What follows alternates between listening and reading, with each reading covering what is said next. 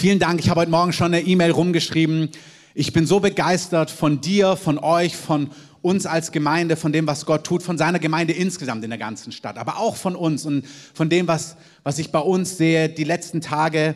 Wir haben, ihr habt das ja mitbekommen, ihr habt ja wahrscheinlich auch 135 E-Mails bekommen wegen Datenschutz und so weiter und so fort. Und ich kriege das bei uns im Büro mit, was da im Hintergrund alles gemacht wird. Matthias und alle, die dann beteiligt sind. Vielen, vielen Dank. Gebt ihm mal einen Applaus. Das ist ja so viel Detailarbeit dafür, dass wir einfach nur Jesus lieben wollen und irgendwie sein Reich bauen wollen. Es gibt so viel Hintergrundarbeit an so vielen Stellen, was in so einem Sonntag steckt. Aber dann seid ihr Beter, ihr betet, ihr liebt, ihr vergebt, ihr achtet auf Beziehungen, ihr räumt Dinge auf. Ihr seid bei einem Global Outreach Day dabei, auch vom Blaugold über Spielplätze, Friedrichsfelde, Alex oder wo auch sonst immer ihr wart, auch wenn ihr nicht mit dabei sein konntet. Ich bin einfach berührt und möchte euch von Herzen Danke sagen. Es ist ein Privileg, mit euch Gottes Reich zu bauen. Amen.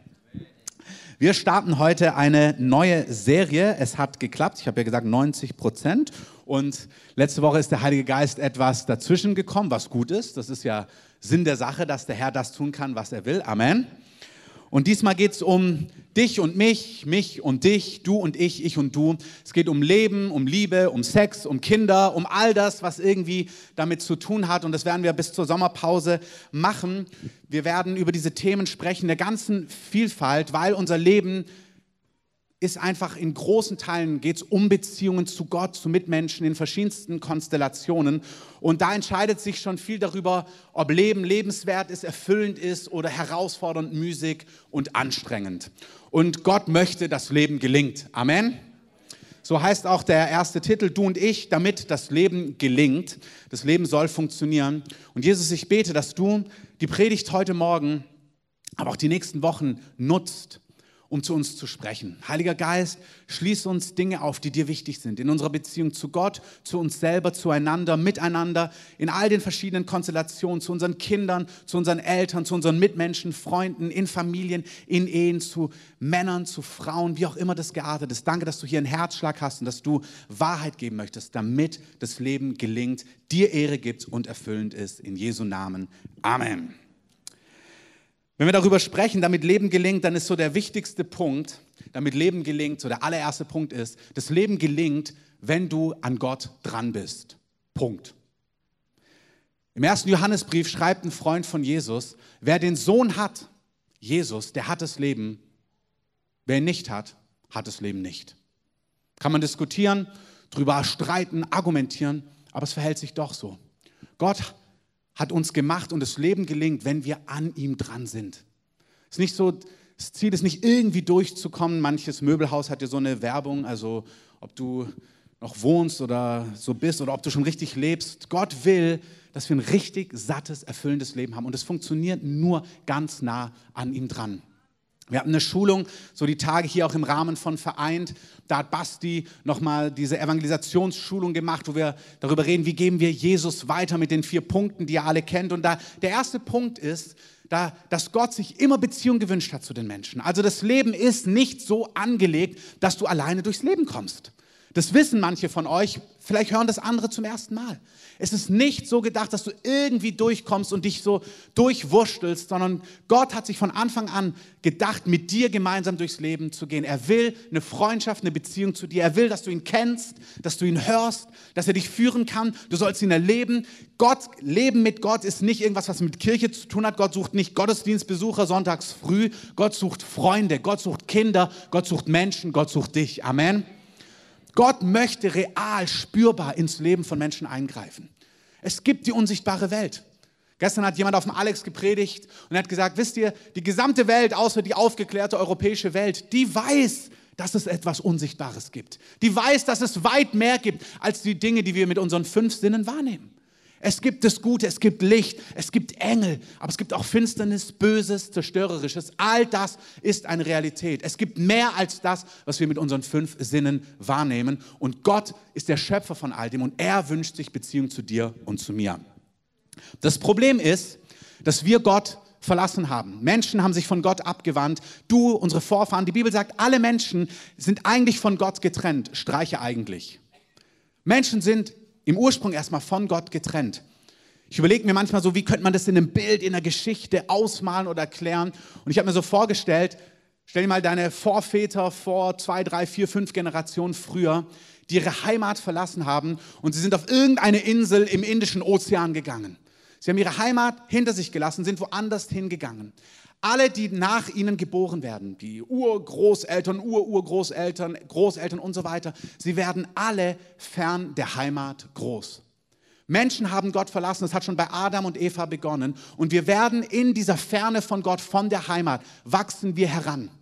Und es ist die Aufgabe jedes Menschen, den Weg zu starten, um von dieser isolierten Insel zurückzukommen, dort wo Heimat ist, dort wo du zu Hause bist, dort wo du eigentlich herkommst. Wir sind alle in der Ferne, in der Distanz von Gott geboren und werden groß. Und es gilt, den Weg einzuschlagen, zurück nach Hause. Darum geht's. Nach Hause kommen. Amen. Auf dieser Insel, wenn ihr im Bild mit mir bleibt, da lässt Gott dich nicht einfach sitzen sondern wir haben heute ein Lied gesungen, das hat mich bewegt. Ich wäre am liebsten da durchgebrochen in dem ganzen Bereich, wo es heißt, hey, deine Liebe, die würde jede Mauer niederreißen. Ihr habt es gesehen, die Übersetzung. Deine Liebe, die würde jedes Hindernis überwinden. Diese Liebe von Gott, die würde jeden Weg gehen, um dich zu finden. Amen. Die Bibel sagt, das spricht immer in Bildern von einem Hirten, der 100 Schafe hat und er würde 99 stehen lassen, um das eine zu finden, wenn sich's verloren hat. Das darfst du jetzt nicht logisch durchdenken. Ja, aber was ist, wenn er dann die 99 verliert? Er will betonen, du wärst es wert, dass er 99 stehen lässt. Gott sagt nicht, schwamm drüber, hab ja sieben Milliarden, wer bist du? Gott kennt dich, Gott sieht dich und Gott will, dass du nach Hause kommst. Gott sehnt sich nach dir. Und in diesem Bild zu bleiben, er geht auf diese Insel und Jesus selber sagt, ich bin der Weg. Ich bin dieser Weg. Ich bin dieser Weg zurück nach Hause. Ich bin dieser Weg zurück zu Gott, zurück zum Ursprung, zurück zum Original. Du bist geschaffen für Beziehung mit Gott. Jesus sagt, niemand kommt zum Vater außer durch mich. Jesus ist dieser Weg. Er macht sich auf, um dich zu finden. Er kommt auf diese Insel. Er stellt sich vor. Er weckt Sehnsucht in dir. Er ruft uns nach Hause über Thema, damit das Leben gelingt. Leben, Liebe, Sex, Familie, all die Dinge. Gott will, dass das Leben gelingt und es gelingt, wenn wir bei ihm und mit ihm sind. Amen. Das heißt, der erste Punkt ist, wir müssen, wir dürfen nach Hause kommen. Gott sucht dich, Gott sucht Menschen. Gott hat manche hier schon lange gefunden, andere, die hören das vielleicht zum ersten Mal. Oder du hörst es ganz viel in den letzten Wochen und spürst, Gott arbeitet an dir, Gott ruft dich nach Hause. Das Problem ist, auf dieser Insel, Gott ist nicht nur der Weg und er sagt, komm, ich bin der Weg nach Hause. Das Problem ist, auf dieser Insel, wenn man in dieser Geschichte bleibt, gibt es einen König und du bist unter die Herrschaft dieses Königs gekommen. Du kannst diese Insel nicht einfach verlassen.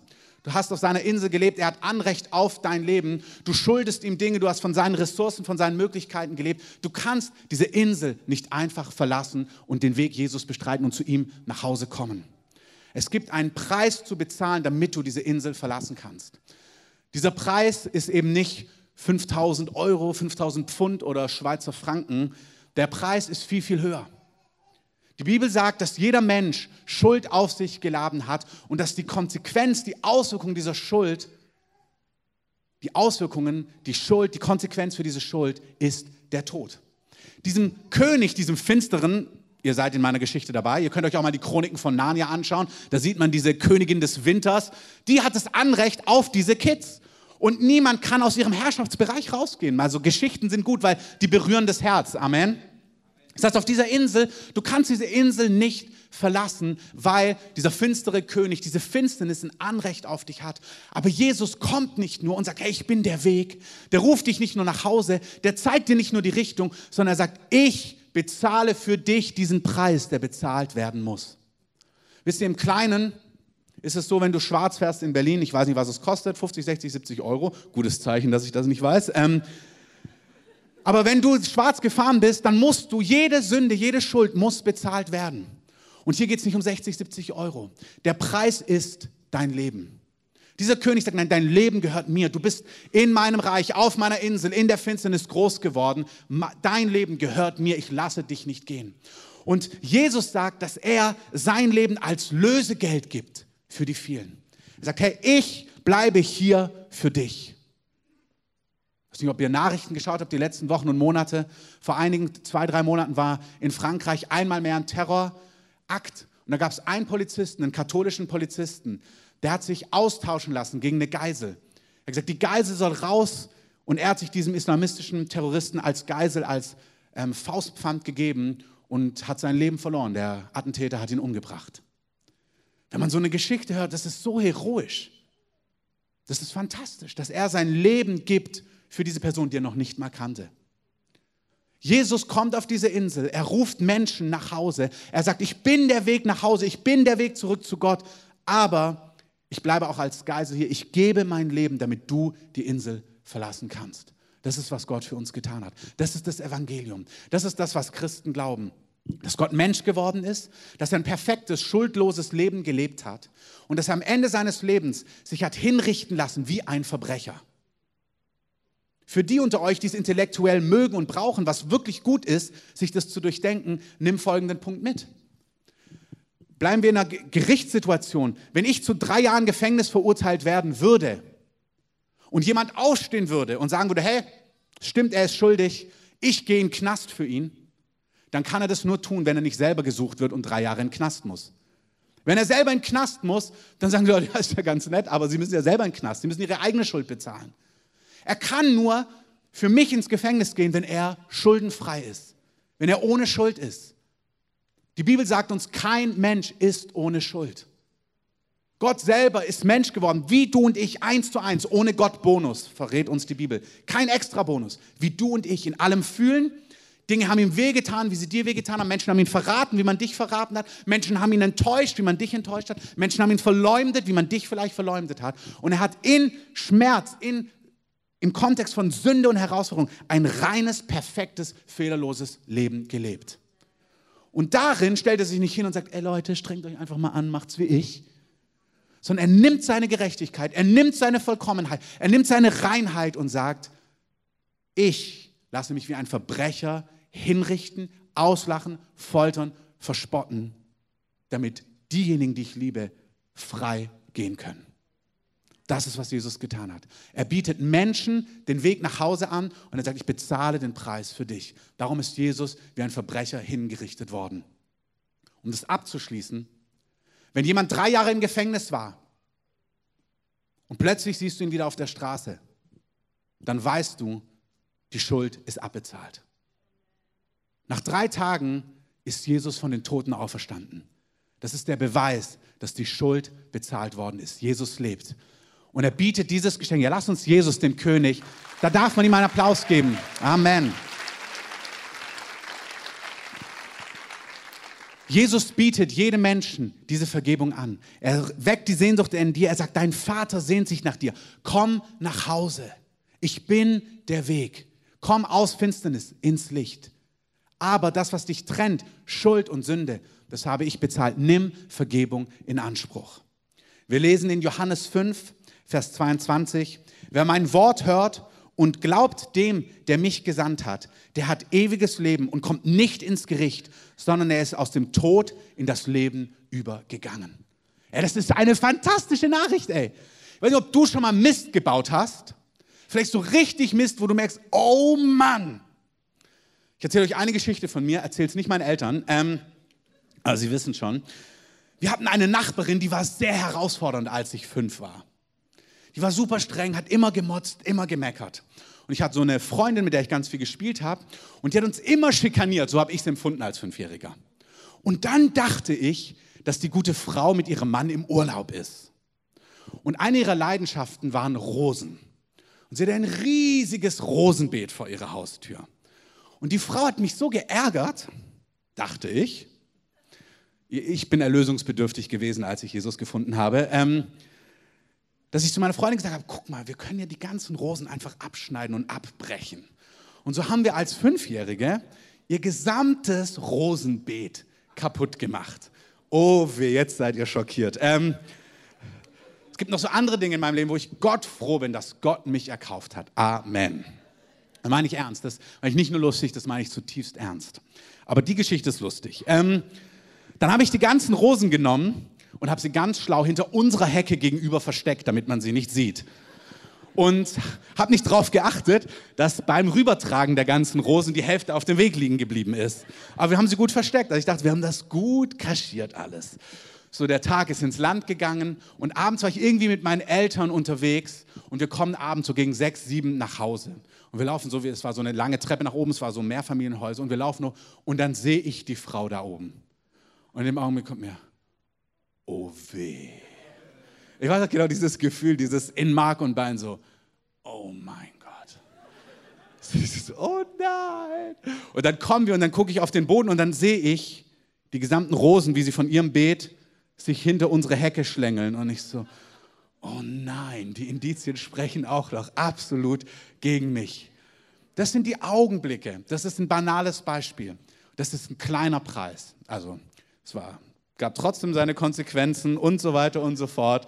Und ich habe mich bei der Frau entschuldigt und, und, und, und, und, und, und. Aber wenn ihr so ein Bild, das ist so kleinlich. Stell dir mal vor, es geht um Leben und Tod. Jesus sagt, wenn du Ja sagst zu mir, bist du aus dem Gericht, wirst du rausgebeten, du kommst nicht in die Verhandlung, kommen sie gerade mit, sie wurden freigesprochen. Du bist in dieses Gericht gekommen als Schuldner, du weißt genau, was dir blüht. Du kommst rein, siehst das Ganze, die ganzen, die Richter, Staatsanwalt, Anwalt, und es wird einfach die Tür geöffnet und sagen, sie, kommen, kommen Sie raus, Sie sind schon freigesprochen. Wer an ihn glaubt, kommt nicht ins Gericht, sondern bekommt ewiges Leben. Gnade triumphiert. Das ist fantastisch. Amen. Ja, das ist, darf man nochmal applaudieren. Jesus, wir danken dir dafür. Für diejenigen, die mit Jesus schon leben, die Bibel spricht von einem Gericht für die, die an ihn glauben. Eines Tages werden wir vor Gott stehen, aber wir kommen nicht in ein Gericht, diejenigen, die an Jesus glauben, zum Gericht, zur Strafe, ob wir mit Gott leben oder von Gott verdammt sind für alle Ewigkeit, was stattfinden wird. Es wird eine ewige Trennung von Gott geben, da wird nichts Gutes sein. In dieses Gericht kommen wir nicht. Die Bibel sagt, wer Jesus als Erlöser angenommen hat, über den hat der zweite Tod, und das ist diese ewige Strafe, keine Chance. Ey, das ist gewaltig, wenn man weiß, dass es stimmt. Es kommt ein Tag, da gehst du nicht in die ewige Verdammnis, da gehst du in die Ewigkeit zu Gott, in die Freude deines Herrn. Amen. Und dann gibt es ein Gericht an dieser Stelle, aber die Bibel nennt das ein Belohnungsgericht. Und hey, da sagt sie eindeutig, manche, die kommen gerade so durch. Das ist so Zeugnis, gerade so in die nächste Klasse gekommen. Das ist auch nicht glorreich, möchte ich euch auch sagen. Das Ziel ist nicht einfach nur durchkommen. Das Ziel, wenn wir mit Gott leben, ist nicht irgendwie anzukommen in der Ewigkeit, sondern die Bibel spricht davon, dass wir einen Lauf laufen sollen und wir sollen ihn siegreich laufen. Wir sollen nicht nur gerettet werden und ewiges Leben bekommen, nicht nur versetzt werden, nicht gerade mit vier bis fünf oder fünf plus, irgendwie, weiß nicht, wie das ist, die Lehrer wissen es besser, sondern du sollst richtig mit Lohn versetzt werden. Amen. Im Neuen Testament immer wieder, es ist wichtig, dass wir das hören. Es reicht nicht, errettet zu werden. Es reicht nicht einfach nur einmal eine Kontaktkarte auszufinden, oh, jetzt bin ich dabei, sondern es gilt jetzt für Jesus radikal zu leben. Amen. Das ist, zu was Gott uns einlädt. Gott fordert uns auf, leb mit allem, was du bist. Und guck mal, das ist doch die Folge. Wenn das, was ich gerade gesagt habe, stimmt und es stimmt, wenn er dich so erkauft, den Preis so bezahlt, dann ist doch das Natürlichste, dass du sagst, hey, und jetzt gehört mein Leben dir. 2. Korinther 5. Hey, wir gehören nicht mehr uns selbst. Wir gehören ihm. Das ist, ist doch schon die Dankbarkeit. Wenn jemand etwas für dich tut in dieser Form, schon der natürliche, eine ganz natürliche Situation, im ganz normalen darüber nachdenken, die logische Schlussfolgerung ist, natürlich bin ich dir zu Dank verpflichtet. Gott sagt, lebt euer Leben radikal für mich. Und das ist nicht nur angemessen, das gibt sogar noch Belohnung. Wir lesen verschiedene Bilder im Neuen Testament immer wieder. Es ist wichtig, dass wir das wissen. Da ist es zum Beispiel in Matthäus 25, Vers 23. Da bekommen verschiedene Menschen verschiedene Dinge. Und dann ist die Frage, was machen sie damit? Mit ihren Gaben, mit ihren Talenten? Was machst du mit deiner Zeit? Was machst du mit deinem Leben? Und wir sehen dort eine Parabel, ein Gleichnis, dass am Ende werden sie Rechenschaft dafür abgeben. Und das Ziel ist nicht, dass du gerade durchkommst, sondern da heißt es, dass der Herr, der Vater, der König, Gott, dass er dein Leben anguckt und sagt, du bist treu und gut gewesen. Das Wort hier ist nicht treuer und guter Lieblingssohn, obwohl du ein Lieblingssohn und eine Lieblingstochter bist. Amen. Es sind die Spannungen, in denen wir leben. Da heißt es treuer und guter Sklave. Wir sind Kinder und geliebte Kinder Gottes. Radikal. Amen. Deswegen hat Gott dich gefunden und Gott sucht dich. Aber die Bibel sagt auch, wir sind Leibeigene von ihm. Wir gehören ihm. Was er sagt, sollen wir tun. Amen.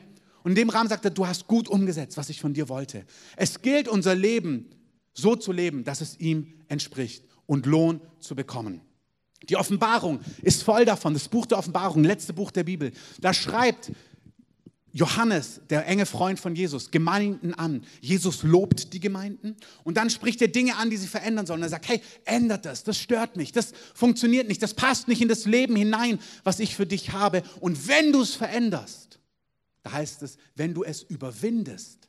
Überwinden beinhaltet, genau wie bei so einem Rennen, ach so, man hat mal gesagt, zeig nicht da nach vorne, die Leute sehen es ja nicht, ich habe da einen Bildschirm, zeig nach oben, also hier. Ähm, so wie es dort ist, überwinden bedeutet, da ist manchmal Anstrengung drin. Hey, das Leben mit Jesus ist ein Segen, ist Leichtigkeit, ist Frieden, ist Freude, Amen. Aber es ist auch ein Lauf. Es ist auch ein Überwinden. Es ist auch ein Vorwärtsgehen. Es ist innere Dinge überwinden mit Gottes Hilfe. Amen. Lebt euer Leben so, lauft euren Lauf, schreibt Paulus, dass ihr die Belohnung bekommt. Sie spricht hier vom Siegeskranz des Lebens im Jakobusbrief. Das ist nicht irgendwie so ein Lorbeerkranz, wo du denkst, den kannst du in den Schuppen hängen, wer braucht den schon? Sondern wenn Gott von einem Siegeskranz, von einer Belohnung spricht, dann ist es etwas, das du haben willst. Amen. Es ist der Tag, wie unsere Kinder manchmal sind, die pumpig und sagen sie, sagen wir, du, wenn es nochmal passiert, dann gibt es keinen Nachtisch als Beispiel, wenn es so wirklich was Dramatisches war. Ähm, und dann sagt, wir haben einen so, der ist dann so, anstatt dass er sagt, okay, okay, es tut mir leid, dann macht er noch, ist mir doch egal. Und dann kommt der Nachtisch. Und dann ist es ihm gar nicht mehr so egal.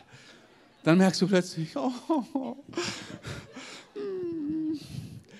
Und diese Belohnung, von der Gott spricht, das ist nicht, wo du denkst, ach, wer braucht einen Lorbeerkranz, sondern es kommt der Tag, da willst du diese Belohnung haben. Und es wird wie Zähne klappern und Finsternis sein, wenn du diese Belohnung nicht bekommst. Gerettet und errettet, aber doch mit Schmerz. Ewiges Leben, aber du denkst, Mann, ich habe meine 70, 80, 90, wie auch immer, 120 Jahre irgendwie vermasselt. Das lohnt nicht. Gott ruft uns, ein Leben zu leben, was Frucht bringt, was Lohn bekommt, damit du dich freuen kannst am Tag des Herrn. Amen. Gott möchte, dass wir eine Ewigkeitsperspektive haben und unser Leben so leben. In Jakobus, diese Stelle heißt es, glücklich der Mann, auch die Frau, die die Versuchungen, die Prüfungen erduldet. Denn wenn er bewährt ist, also wenn er überwunden hat, wenn er durchgebrochen ist, dann wird er den Siegeskranz des Lebens empfangen, den du unbedingt haben möchtest, glaub mir, den der Herr denen verheißen hat, die ihn lieben. Das ist ein Brückensatz. Überwinden bekommt Belohnung und Gott verknüpft Überwinden mit ihn lieben. Du kannst nicht sagen, ich liebe Gott und bist nicht bereit, Dinge zu überwinden. Gott lieben bedeutet, ich überwinde für dich Dinge. Ich will dich mehr als andere Dinge. Und der Heilige Geist möchte einen Eifer in uns freisetzen. Er möchte, dass wir so leben, dass wir Dinge überwinden. Johannes 14, da sagt Jesus, wenn jemand mich liebt, dann wird er mein Wort festhalten. Das Wort hier ist halten. Aber im Griechischen ist es, also wenn wir es im Deutschen hören, dann heißt es, wer mich liebt, hält mein Wort. Wir würden hören, wer mich liebt, tut, was ich sage. Das stimmt. Aber das ist der zweite Schritt. Das Wort, was im Griechischen hier ist, ist festhalten, vor Augen halten. Jesus sagt, wenn du mich liebst, dann hältst du dir vor Augen, was mir wichtig ist. Wenn du mich liebst, dann wirst du meine Worte nehmen und über meine Worte nachdenken. Das heißt, du nimmst auch manchmal das Buch in die Hand und liest es. Oder du nimmst dir eine Hörbibel und hörst es. Oder du hörst dir eine Predigt an, wo jemand von dem Buch erzählt, aber irgendwie bist du connected mit den Worten und den Gedanken und dem Herzschlag Gottes. Amen. Du musst ja wissen, was ihn beschäftigt. Jesus sagt, wenn du mich liebst, dann bekommst du mit, dann interessiert es dich, was mir wichtig ist. Wer mich nicht liebt, hält meine Worte nicht fest. Er hält sie nicht, sich nicht vor Augen. Du kannst nicht sagen, ich liebe dich Gott, aber ist mir egal, was du über Leben, Sex, Finanzen, Familie, dieses und jenes denkst. Das funktioniert nicht. Wenn du Gott liebst, dann willst du wissen, was ihm wichtig ist. Und wenn du weißt, was ihm wichtig ist, dann sagst du, okay, ich will, was du willst. Und wenn es herausfordernd ist, dann sagst du, okay, dann ring ich mit Gott und dem Heiligen Geist und dem Beten und ich gebe mich dir hin, aber ich will das umsetzen, was dir wichtig ist. Amen. Wer mich liebt, der wird überwinden und der bekommt Belohnung. So zu leben, in dieser Art, wie es Gott gefällt, das bedeutet, Gott zu lieben. Das berührt sein Herz. Du wirst errettet aus Gnade, indem du dieses Geschenk von Vergebung annimmst. Und dann sind wir gerufen, unser Leben so auszurichten, den Lauf zu laufen, zu hören, was Gott wichtig ist. Was denkst du Gott? Was ist dir wichtig? Wie funktioniert Leben? Der Keith Warrington hat es hier schön gesagt. Es geht nicht nur darum, Jesus als Retter anzunehmen für die Ewigkeit. Nein, es geht darum, es geht um einen Herrschaftswechsel. Jesus zieht ein bei dir. Und der kommt nicht als WG-Mitbewohner, der sagt, ach, lassen wir, alle, lassen wir alles, wie es ist, sondern sagt, die Wand kommt raus. Dann sagt ja, aber die ist schon so lang da und so schön dekoriert. Er sagt, nein, die Wand kommt raus. Aber du darfst wissen, wenn er kommt, wenn er umbaut, wenn er transformiert, dann wird die Wohnung Licht durchflutet. Amen. Die Wohnung ist danach besser als davor. Aber manchmal denkt man sich, denkst du, Jesus? Und da ist Glauben gefordert. Da denkt man, ja, die kann nicht besser sein, wenn die Wand draußen ist. Glaub mir, Jesus. Ähm, und Jesus sagt, nein, glaub du mir. Wenn ich dir raten darf, ich, und manchmal sagt Gott, okay, dann lass den Glaubensteil weg, dann mach's einfach, weil ich sage. Du glaubst mir nicht, du vertraust mir nicht, okay, dann ziehe ich die Bosskarte raus mit der Wand. Ähm, aber du darfst ihm vertrauen, es wird danach besser. Amen, Amen, Amen. Also was gibt Lohn? Gottes Wort kennen. Es kennen wollen, es festhalten, es sich vor Augen halten, seine Verheißungen glauben. Wenn Gott fantastische Dinge sagt, ich bin der Heiler, ich bin der Versorger, ich bin der, der dich führt, ich liebe dich radikal. Gott liebt Glauben. Amen. Hey, das ist die ganze Kehrseite der Medaille. Gott liebt es, wenn du ihm seine radikal fantastischen Zusagen glaubst. Amen. Der Herr, dein Heiler, der all deine Sünden vergibt, der all deine Krankheiten heilt, der alles neu macht. Du sagst, ja, ich glaube dir das. Dann sagt Gott, oh, ich liebe Glauben. Abraham 90, 99, 100. Gott sagt, du kriegst ein Kind und deine Frau. Die ist auch fast 100. Und Abraham sagt, ja, glaube ich dir. Und Gott sagt, wow, fantastisch. Weißt du, Abraham bekommt nicht nur das Kind, was er sich erhofft hat. Gott belohnt ihn noch, weil er ihm das glaubt. Und er macht ihn noch zum Glauben. Er bekommt Lohn hier auf Erden und noch Lohn in Ewigkeit. Das ist Jackpot, Triple Jackpot. Amen. Du bekommst nicht nur Gebetserhörungen, du bekommst noch Ewigkeitslohn und Segen hier, weil Gott Glauben liebt. Gottes Herz wird berührt durch Glauben. Amen. Sich ein Punkt kurz einfügen an dieser Stelle. Es ist kinderleicht, wenn du mit etwas kämpfst, dich als Sünder zu sehen. Immer noch zornig, immer noch geizig, immer noch ein Lustproblem, immer noch dieses, immer noch jenes. Das kann jeder. Gott zu glauben, dass er dich neu gemacht hat, dass er triumphieren wird in deinem Leben. Zu sagen, nein, ich bin die Gerechtigkeit Gottes. Gott wird in meinem Leben durchbrechen. Du wirst vollenden, was du gesagt hast. Braucht viel mehr Glauben und berührt Gottes Herz viel mehr wie Schmach und immer, ich bin so schlecht und so schrecklich und es wird sich nie verändern. Amen. Gott ruft uns, ihm zu vertrauen und ihm zu glauben. Amen. Amen. Amen. Gottes Herz wird berührt durch Gehorsam. Glaubensgehorsam nennt es die Bibel. Du vertraust Gott und sagst, okay, ich komme mit. Und manchmal Gehorsam, obwohl du noch nicht vertraust, aber du hast ihn gehört, du gehst vorwärts. In Projekte, in Aufgaben, in dieses, in jenes, aus Dingen heraus, in andere Dinge hinein. Gottes Herz wird berührt durch Treue, durch Wahrhaftigkeit und so weiter und so fort. Leben funktioniert und gelingt, wenn wir mit Gott zusammenleben. Deswegen hat er uns gefunden und errettet. Und es reicht nicht aus, sondern dann leben wir radikal mit Gott. Einfach, weil es Gott wert ist und weil wir sein Herz berühren wollen. Amen. Das Gute ist, dass wenn du so lebst, dann wird dein Leben gelingen. Ich finde das Bild echt schön ausgewählt, Mabey. Vielen Dank. Dann holst du so richtig die Ernte ein. Ein gutes Bild. Riechst du Übermaß, dann schleppst du die Segnungen nur so nach Hause. Amen. Weißt du, Gott braucht nicht Kadavergehorsam und sagt, weißt du, ich sitze hier am längeren Hebel. Ja, sitzt der, absolut. Und es ist auch wert, dass wir so leben. Aber die gute Nachricht ist, wenn du so lebst, wenn du sagst, ich will, was du willst, sag mir, was dir wichtig ist, sag mir, wie es funktioniert, dann gelingt dein Leben auch noch und es wird ein reiches, gesegnetes Leben. Amen. Lass mich aber auch dazu sagen, Gott, wir machen keine Gleichung, ich mache es nur, wenn es mir gefällt. Nein, wir laufen einen Ewigkeitslauf. Wir haben Brüder und Schwestern in der ganzen Welt, die zahlen einen hohen Preis, um Jesus loyal zu sein. Die werden geschlagen, gefoltert, die werden getötet, die haben Einschränkungen, weil sie Jesus lieben. Und auch das ist absolut wert. Amen. Es ist nur, ich mache das, ich gebe zehn, wenn ich dann eine schicke Penthouse-Wohnung, dann noch das zweite Haus und das dritte Auto. Hey, wunderbar. Ich kenne viele amerikanische Freunde von mir. Ja, bei denen geht es genauso. Die glauben Gott, die sehen und dann noch ein Haus und noch was. Wunderbar. Und dann gibt es andere Treue, die werden in diesem Zeitalter wenig Durchbruch und Segen erleben. Aber Gott wird sie belohnen. Und dieses Leben ist ein Schnips im Vergleich zur Ewigkeit.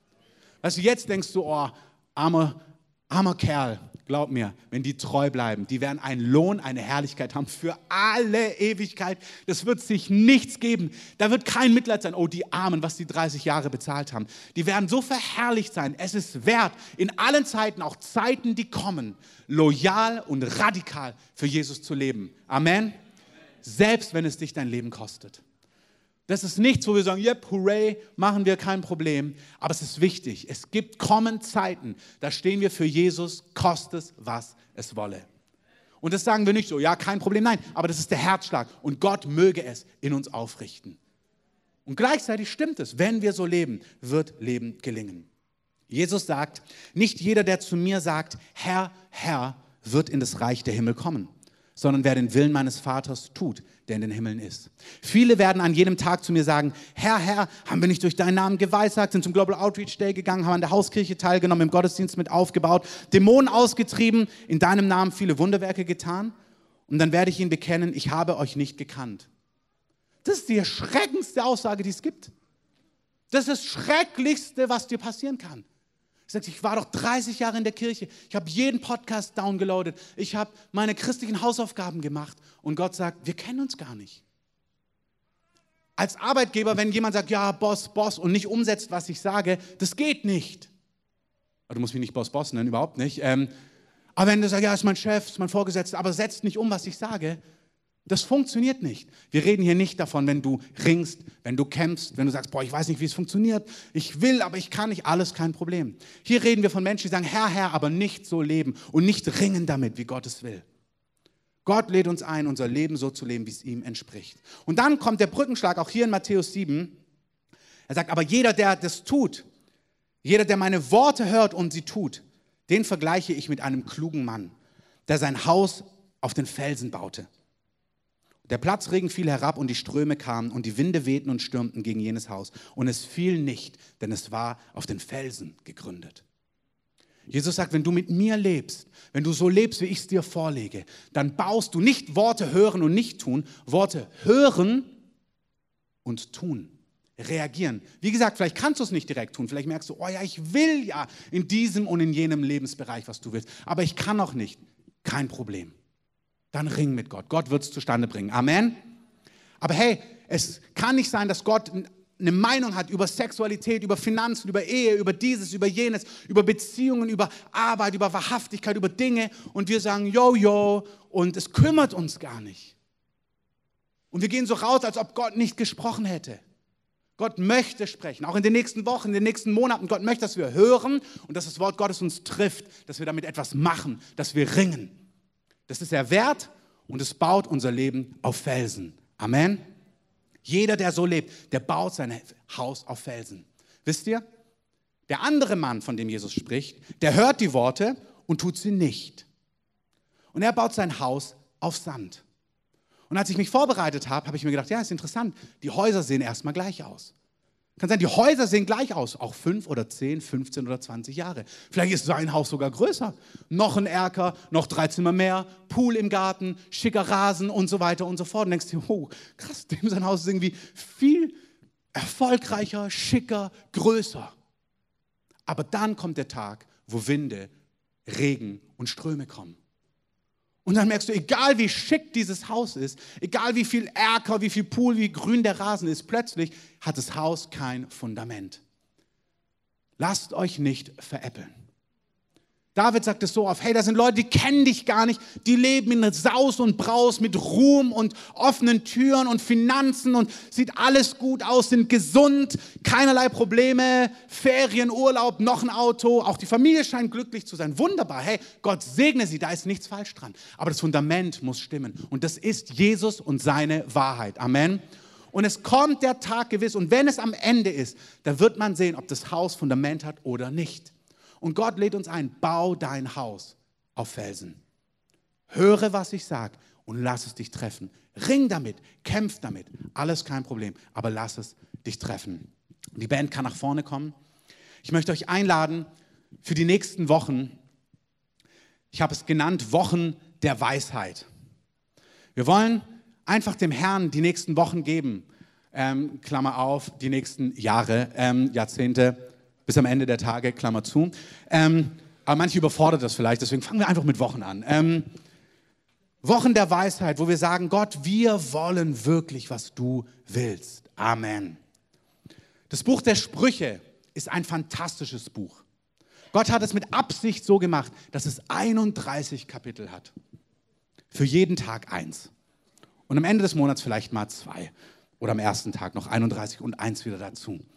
Und nimm dir doch mal eine Zeit, vielleicht jetzt zumindest mal einen Monat, und sag, ich nehme mal das Buch der Sprüche, jeden Tag ein Kapitel und lass dieses Wort Gottes auf mich wirken. Ich ringe damit, ich, lass, ich lese es, ich höre, was sagt der Heilige Geist zu mir. Das heißt in Sprüche 1, Vers 7, gleich am Anfang, die Furcht des Herrn, und du brauchst gar nicht warten bis zum ersten, fang einfach jetzt direkt an, dann machst du es einfach vom, was haben wir heute, 8., 27. Na klar, Dunja hat Geburtstag. 27. bis zum 27. Das ist auch kein Problem. Musst nicht bei 1 anfangen, sonst ist vielleicht die Euphorie des Moments schon wieder weg. In Sprüche 1, Vers 7, da heißt es, die Furcht des Herrn ist der Anfang der Erkenntnis. Was heißt es? Gott ernst zu nehmen, zu sagen, Gott, ich will, was du willst, ist der Anfang von Schlausein. Wer Gott ernst nimmt und seine Worte, dessen Leben gelingt. Weisheit und Erziehung verachten nur die Dummen, sagt Salomo. In Sprüche 3 lesen wir, glücklich der Mensch, der Weisheit gefunden hat. Gottes Wort, der Heilige Geist ist der Geist der Weisheit. Jesus ist uns Weisheit geworden. Wer Jesus und seine Weisheit findet, wir lesen hier, der Erwerb der Weisheit ist besser als Silber und wertvoller als Gold. Kostbarer ist sie als Korallen und alle Kleinode, alle kleinen Diamanten kommen ihr an Wert nicht gleich. Du kannst den schicksten Ring haben, das tollste Auto. Wenn du keine Weisheit hast, die Wege, Gedanken und Werte Gottes nicht kennst, hast du nichts. Kein Votum gegen ein schickes Auto, kein Votum gegen einen schicken Ring. Aber Weisheit, die Wege Gottes, die Worte Gottes zu umarmen und zu sagen, ja, ich will, was du willst, ist das Kostbarste, was es gibt. Ich schließe es damit. Die Weisheit hat in ihrer rechten Länge des Lebens. Länge des Lebens. Die Weisheit, wenn du mit mir eng lebst, ist eine Auswirkung ein langes, gesegnetes, friedvolles, friedvolles, erfüllendes Leben. Amen. Ich liebe die Bezeichnung bei den Patriarchen. Abraham starb lebenssatt. Nicht lebensmüde, lebenssatt. Nicht, boah, endlich ist es vorbei, sondern lebenssatt. Ich bin satt. Es war ein gutes, erfüllendes Leben. In ihrer Linken hat die Weisheit Reichtum und Ehre. Wenn du die Weisheit umarmst, bringt sie Länge des Lebens, mehr als genug und Ehre mit. Das ist das beste Leben, was du haben kannst. Und Gott ist es wert. Lass uns aufstehen, lass uns gemeinsam ein Lied singen und dann dem Herr, wir danken dir für deine Liebe, die weder Kosten noch Mühen gescheut hat, um uns zu finden. Wir danken dir, Jesus, dass du Mensch geworden bist und dass du selber der Weg geworden bist, die Wahrheit und das Leben. Wer den Sohn hat, hat das Leben. Wer den Sohn nicht hat, hat das Leben nicht. Jesus, du sagst, wer deine Worte hört und sie glaubt, der geht aus dem Gericht über ins ewige Leben. Wir danken dir, dass wir das erleben durften und dass du uns errettet hast. Lass uns einen Augenblick nehmen. Vielleicht können alle mal kurz die Augen schließen. Vielleicht bist du hier heute. Vielleicht wurdest du eingeladen, jetzt gestern, in den letzten Wochen. Vielleicht hat dich ein Freund oder Familie mitgenommen. Und du hast diese Entscheidung noch nie getroffen. Du hast es noch nie gehört. Und du hast heute gehört, was Jesus getan hat und warum er es getan hat. Und dass er dich rauskauft aus der Finsternis. Und vielleicht spürst du und merkst, ja, das, das ist für mich, das möchte ich. Ich möchte Vergebung meiner Schuld haben. Ich möchte mit Gott leben. Ich möchte mein Leben ganz neu ausrichten und auf neuen Wegen gehen. Wenn du hier bist, dann gib doch Gott einfach ein Zeichen. Die Bibel sagt, wenn wir das in unserem Herzen uns wünschen und Gott ein Zeichen geben, dann bekommen wir das. Vielleicht kannst du einfach mal deine Hand hochstrecken und sagen, Gott, hier bin ich, mach mein Leben neu. Vielen Dank. Wenn noch jemand hier ist, streck einfach mal deine Hand mit nach oben. Vielen Dank. Lass uns den Augenblick nehmen. Lasst die Augen gerne geschlossen. Wenn noch hier ist, lasst gerade eure Hand oben für einen Augenblick. Wenn noch jemand hier ist, streck gerade deine Hand nach oben. Sag, hier bin ich. Ich möchte beten. Ich möchte ein neues Leben mit Gott leben.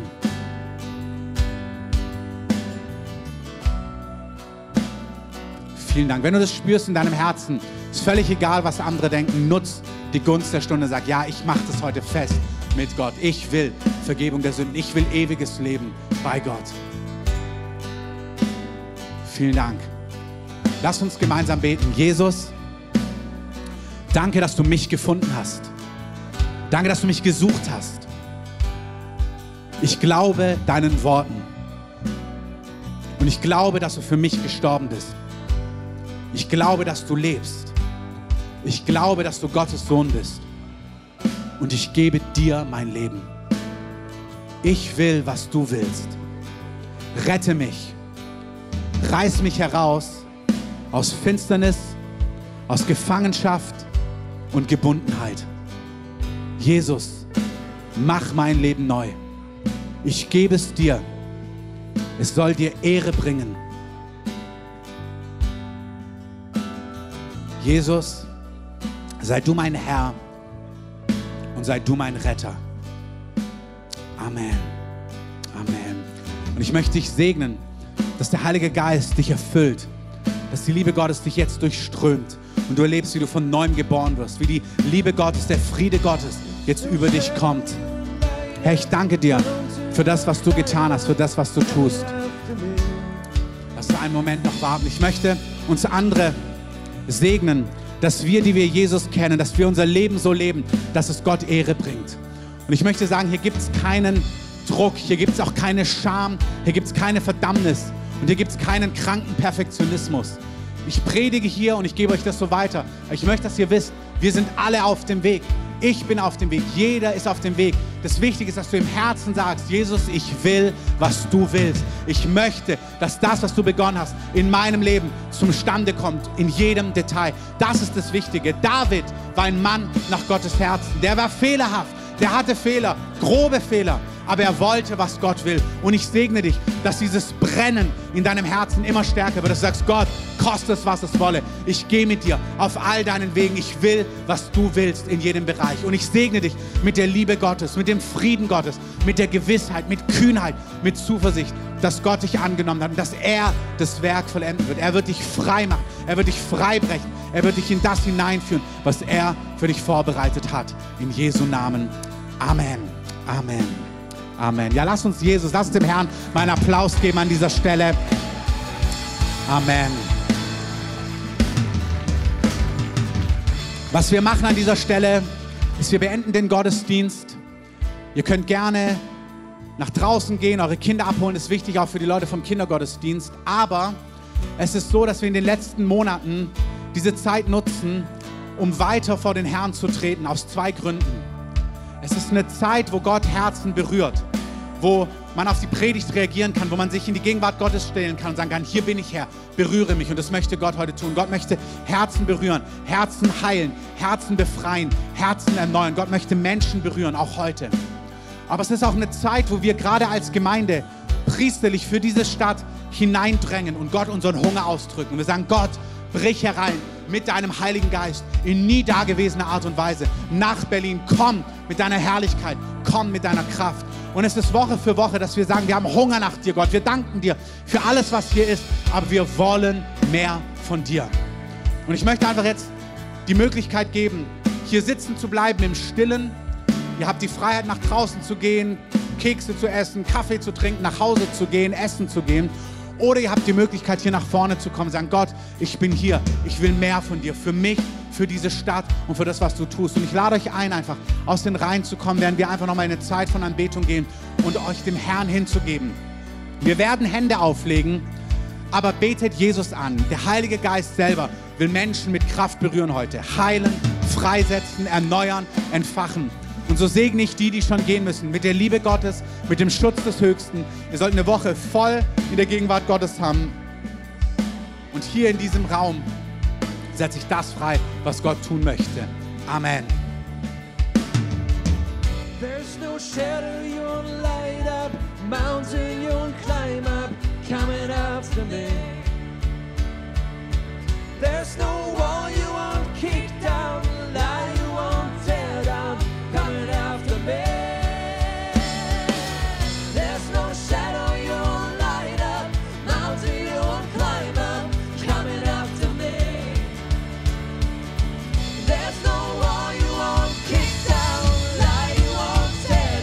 Wirklich, lasst uns Jesus groß machen, lasst uns ihn richtig erheben, dem Heiligen Geist Raum geben.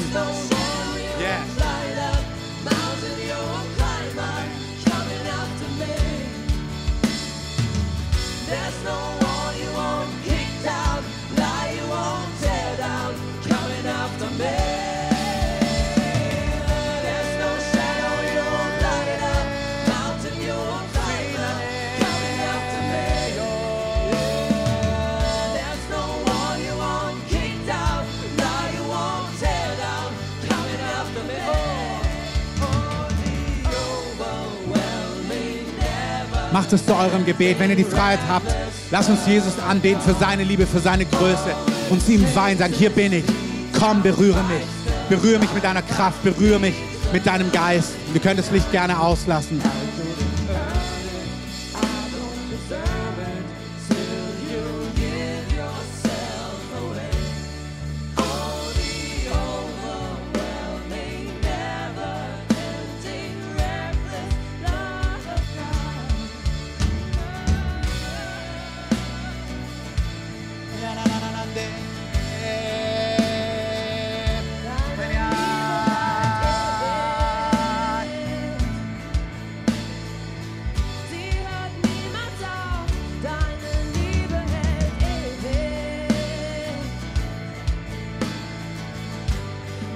Eurem Gebet. Betet Jesus an. Geht in so eine Zeit aktiv vor dem Herrn. Sagt, deine Liebe währt ewig. Du bist der Herrliche. Mein Leben gehört dir. Interagiert mit dem Heiligen Geist. Sprecht zu Jesus. Betet ihn an. Hebt eure Hände. Macht ihn groß. Während wir ihn anbeten, während wir ihn ehren, heilt er, befreit er, erneuert er, gießt er den Geist der Kraft aus. Das Wort von Nicole von Selbstannahme, wenn du kämpfst mit dir selber, Gott will seine Liebe ausgießen und Selbsthass wegnehmen, Dinge zerbrechen, die dich gefangen halten. Die Liebe Gottes soll ausgegossen werden. Ich sehe auch, dass Gott für neue Aufgaben Menschen salbt heute hier. Personen, ihr geht in neue Dienste, neue Aufgaben, neue Werke. Und der Herr sagt, heute kommt eine Salbung auf dich. Ich gieße etwas aus vom Öl des Himmels über dir. Für den nächsten Abschnitt, für den nächsten Abschnitt.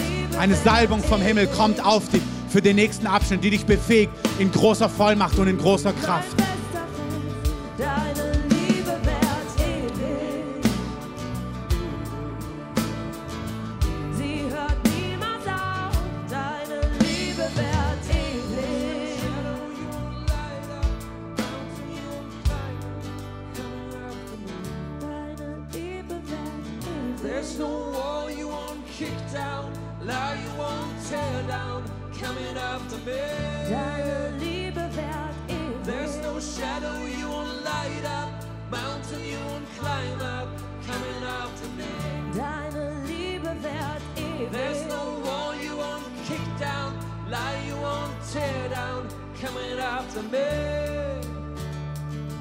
There's no shadow you won't light up, mountain you won't climb up, coming after me.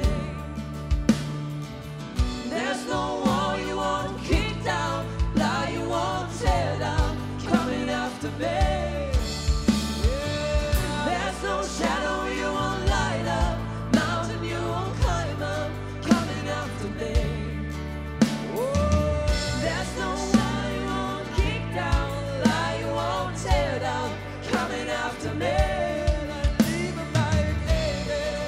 Ja, Herr, wir lieben deine Nähe.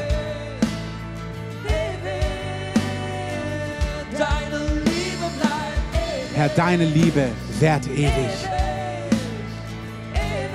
Betet Jesus an, sagt ihm das. Weiht euch ihm. Sagt, hier bin ich. Niemand kann dich so mächtig berühren wie der Herr selber.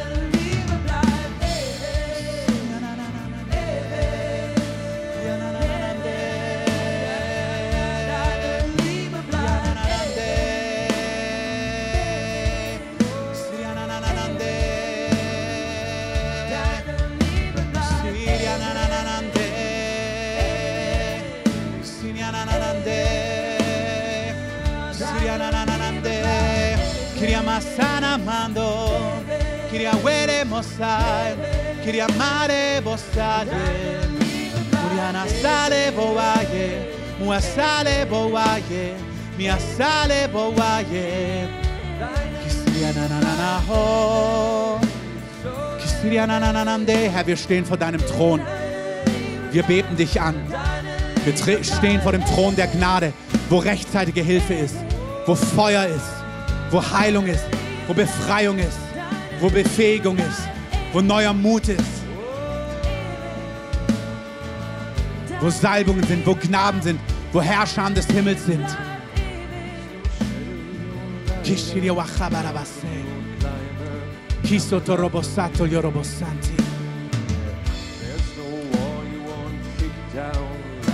Wir sind vor dem Thron Gottes, vor seinem Thron. Wir stehen und knien vor ihm. Und der Herr berührt, der Herr befreit. Der Herr entfacht. Wenn ihr handelt nach dem, was in eurem Herzen ist, wenn ihr merkt, ihr wollt euch niederknien vor ihm, kniet euch nieder. Wenn ihr stehen wollt vor ihm, steht vor ihm. Aber achtet auf Jesus, schaut nicht auf Menschen, wartet nicht auf Beter. Betet den König an, betet das Lamm an, sagt, hier bin ich. Mit meiner Freiheit, mit meinen Gebundenheiten, mit meinen Sehnsüchten, mit meinen Bedürfnissen, hier bin ich. Halleluja. Wir danken dir, Herr, für dienstbare Geister, für Engel, himmlische Herrscharen, die Dinge bewirken, die Dinge tun, auch jetzt hier vorne. Sagen hier im Raum des Geistes, wir danken dir für Heilungen, für Befreiung, für Wiederherstellung, auch für quälende Dinge. Hier sind, ist eine junge Frau, du wirst gequält von inneren Stimmen und Gedanken. Und die Liebe Gottes kommt über dich jetzt. Die Liebe Gottes kommt über dich. Der Friede Gottes kommt über dich und zerbricht Dinge über dir.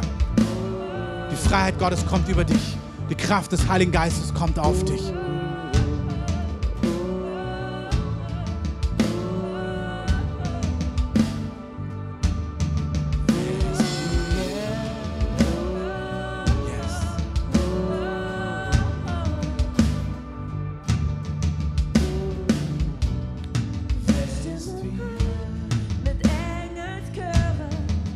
Lasst euch drauf ein, geht mit hinein.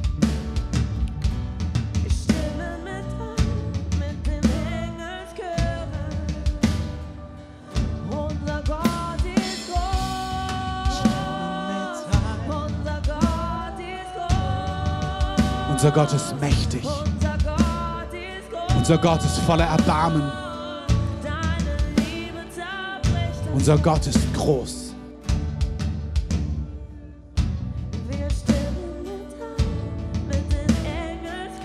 Ich sehe wirklich, der Herr macht es individuell Einzelne. Ihr werdet befreit hier. Fesseln werden gelöst.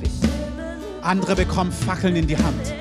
Und ihr kriegt Fackeln in die Hand, um Flächenbrände auszulösen, um eure Fackel in trockene Gegenden zu bringen und Feuer Gottes auszubreiten. Herr, wir danken dir für Salbungen, für Gnaden. Wir danken dir für Gaben. Wir danken dir für Antworten.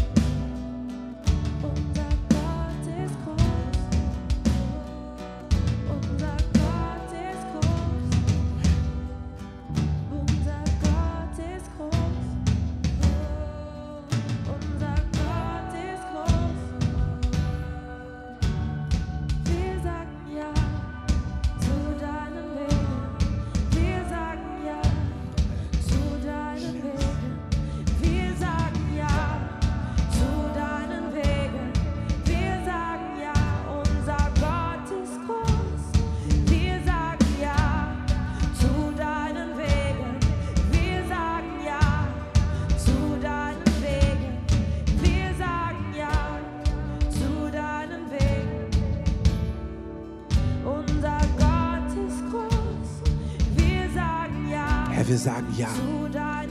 Herr, wir rufen das aus über uns, über dieser Stadt. Wir sagen Berlin, Erweckungsstadt. Wir sagen Berlin, Stadt voll der Herrlichkeit Gottes. Wir sagen ja. Wir sagen, Herr, die Himmel öffnen sich über dieser Stadt.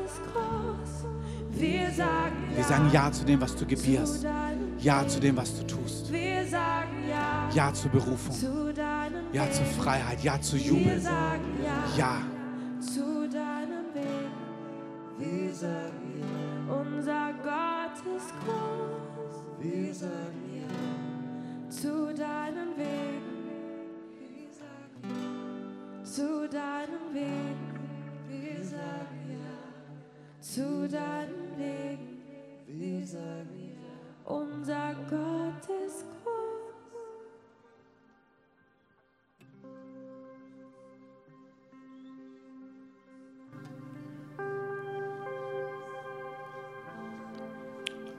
Ist wirklich diese zweifache Komponente. Wir stehen für uns vor Gott und für diese Stadt. Wir sagen, Herr, render the heavens, öffne die Himmel.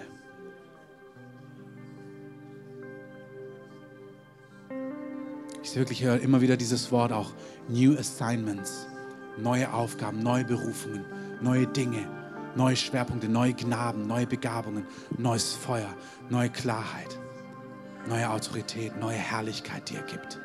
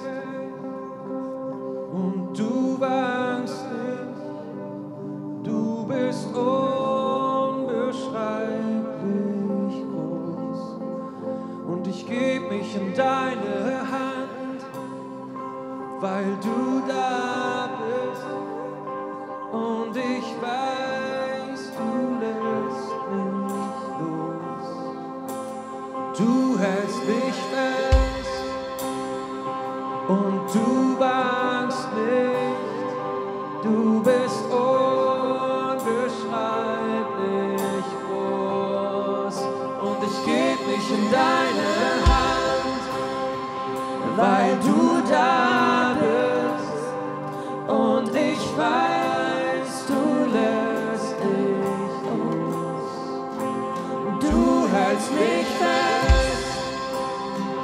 Und du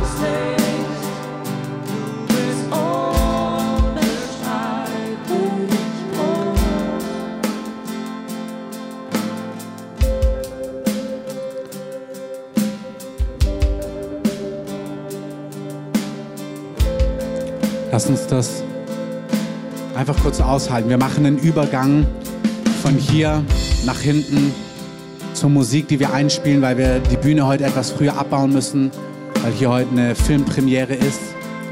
Aber lass uns noch so eine Zeit vor Gott stehen, selbst wenn wir von außen Musik einspielen. Einfach in dieser Gegenwart Gottes. Einfach noch verharren, auch um ihm zu ehren, dass wir sagen, wir, wir nehmen deine Gegenwart wahr, wir nehmen dein Wirken wahr. Wir lieben deine Nähe, wir lieben das, was du tust. Wir lieben es, dass du hier bist.